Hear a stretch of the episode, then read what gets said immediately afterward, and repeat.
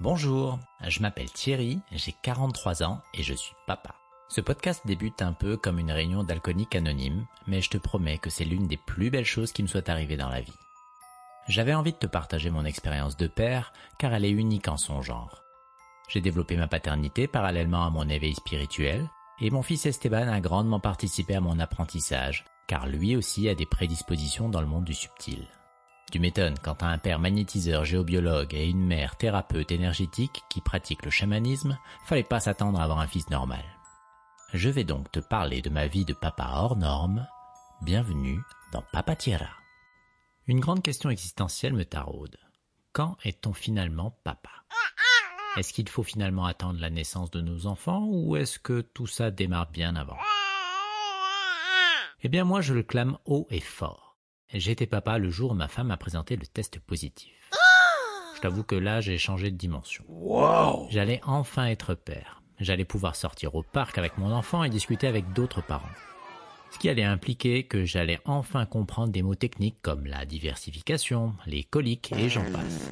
Oui, parce qu'avant, tous ces mots étaient plutôt la propriété d'une certaine secte, celle des nouveaux parents. À partir de ce moment où on a fait le test, tout s'emballe. J'ai eu envie de le crier partout. Eh, vous savez quoi? Je vais être papa C'était un peu comme une nomination, un changement de poste dans mon travail. Bref, j'étais fier. Mais j'étais fier de quoi? D'avoir enfin un ou une descendance? D'être enfin comme tous ces gens autour de moi? Je pense qu'en fait, à travers cet enfant, j'allais être reconnu. Mais avec le recul, ma démarche était quelque peu égoïste. Je me disais pas on va être parents? Non, je disais euh, je vais être papa. Pour certaines personnes, ça peut être un détail, mais dans la vie d'un couple, ça a son importance. Il faut voir vraiment l'arrivée de ton premier enfant comme un élément qui est là pour souder un couple. C'est là qu'on se rend compte si on est capable de tenir dans la durée. Je pense que j'étais à l'écoute de ma femme sur les besoins matériels, mais est-ce que j'étais à la hauteur sur le plan émotionnel, affectif? Là, Joker. Moi, en tant qu'homme, j'ai vécu les neuf premiers mois comme étant un spectateur. Clairement, c'était pas moi qui ai eu les changements hormonaux. Mon ventre n'a pas grossi. Quoique. Si c'était à refaire, j'aurais fait des efforts pour être plus à l'écoute de ma compagne. Prendre plus souvent de ses nouvelles sur son état émotionnel. J'ai mis du temps à me sentir impliqué dans cette grossesse. Mais s'il y a bien eu un moment clé durant cette période, c'est lorsqu'on a fait notre première séance d'aptonomie. Alors c'est quoi l'aptonomie, me diras-tu? Eh bien voici les définitions qu'on peut trouver sur le net science qui étudie le rôle des contacts dans les relations humaines, de la conception à la mort. Dit comme ça, je t'avoue, c'est pas très glamour. Je vais essayer de te résumer ça avec mes mots à moi. C'est pas parce que cet enfant est dans le ventre de ta compagne que tu peux pas déjà créer un lien autre que par la parole. L'aptonomie m'a permis à travers quelques exercices de toucher, de contact, de nouer des liens physiques avec cet enfant. Avant l'aptonomie, je considérais qu'il y avait ma femme et l'enfant d'un côté et moi de l'autre. Après l'aptonomie, eh bien, je faisais partie intégrante du grand tout. Nous ne faisions qu'un. Faut pas se leurrer. Hein. Pendant que cet enfant grandissait dans le ventre de ma femme, je me sentais vraiment exclu, limite jaloux.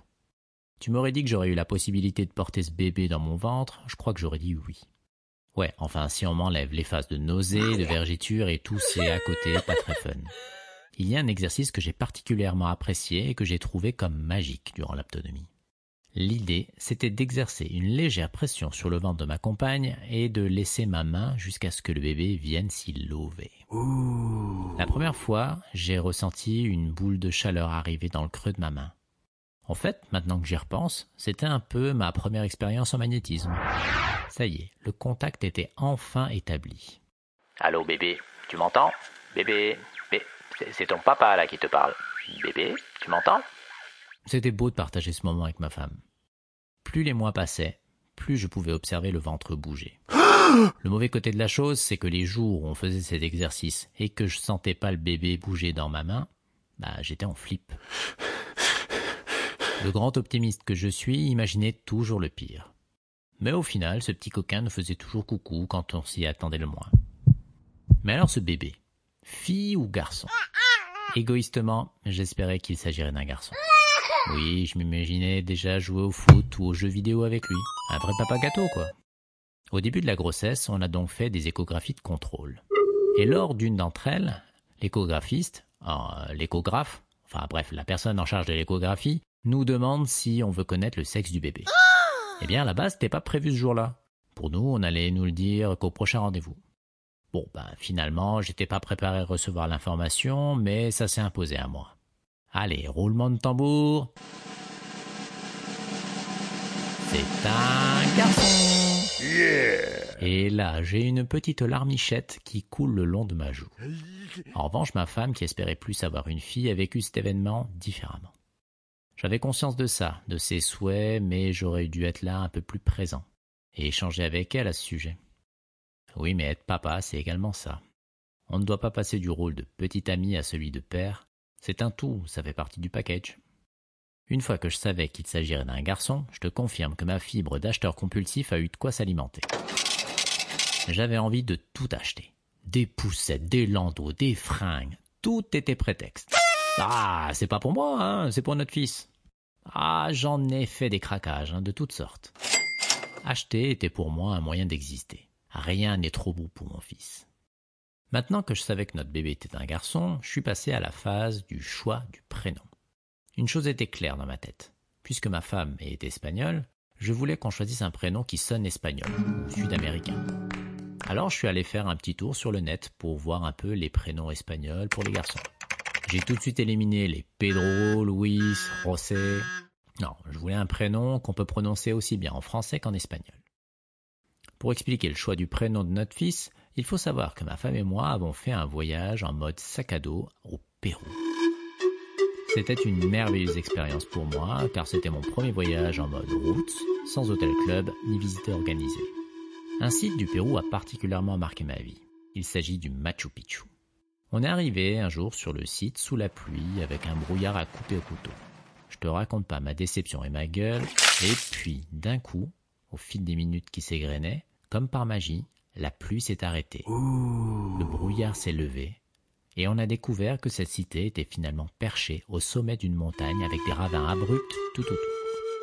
J'avais découvert les images de ce site quand j'étais petit à travers le dessin animé des mystérieuses cités d'or.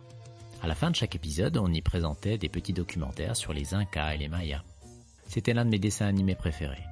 Et c'est un peu pour ça qu'on s'est orienté vers le prénom Esteban. Autant choisir le prénom d'un héros de dessin animé, tant qu'à faire, c'est mieux pour mon ego. Une fois qu'on s'est mis d'accord sur ce prénom, se posait une autre question. Quel serait son nom? Ah oui, je parle toujours de ma femme, mais en fait, euh, nous ne sommes pas mariés. Hein? Dans ma tête, j'avais l'idée qu'il porterait nos deux noms, mais la question est dans quel ordre? C'est pas parce que je suis le papa que forcément mon nom doit apparaître en premier. Mais bon, au fond de moi, ça avait son importance. J'ai un nom qui n'est pas courant, Birkley. Placer mon nom en second, ça aurait été comme m'effacer, et à terme faire disparaître ce nom de famille. C'est un peu comme si je n'aurais pas eu de descendance. Oui, c'est un instinct vraiment primaire, je te l'avoue. Un instinct de mâle dominant blessé dans son amour-propre. Wow Et en fait, c'est ma femme qui a proposé de mettre mon nom en premier et le sien en second.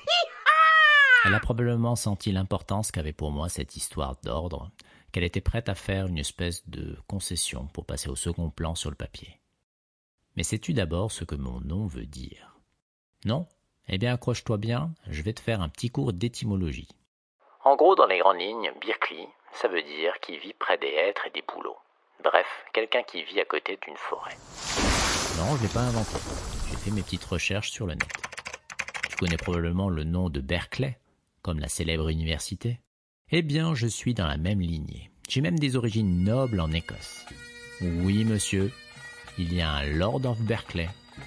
Tu changes deux, trois petites lettres qui se sont perdues à travers les âges et tu as Berkeley. Tu comprends mieux l'importance de mon nom maintenant? En fait, je comprends mieux certaines réactions primaires, dignes d'un autre temps où certains hommes voulaient perpétuer leur nom de famille, en voulant absolument avoir un fils. Au moins, s'il se marie, il garde son nom. Ouais, encore une tradition rétrograde et digne d'un autre temps, je te l'accorde. Bref, tout ça pour te dire qu'on était prêt à accueillir notre petit Esteban. Il avait désormais un prénom, un nom composé, et le contact physique et magnétique avait enfin été établi. Restait plus qu'à le faire sortir du ventre de sa maman, mais ça, je t'en parlerai dans un autre épisode de Papa Tierra. Et comme d'habitude, n'hésite pas à parler de ce podcast s'il t'a plu et à le partager autour de toi. À très bientôt. Au revoir.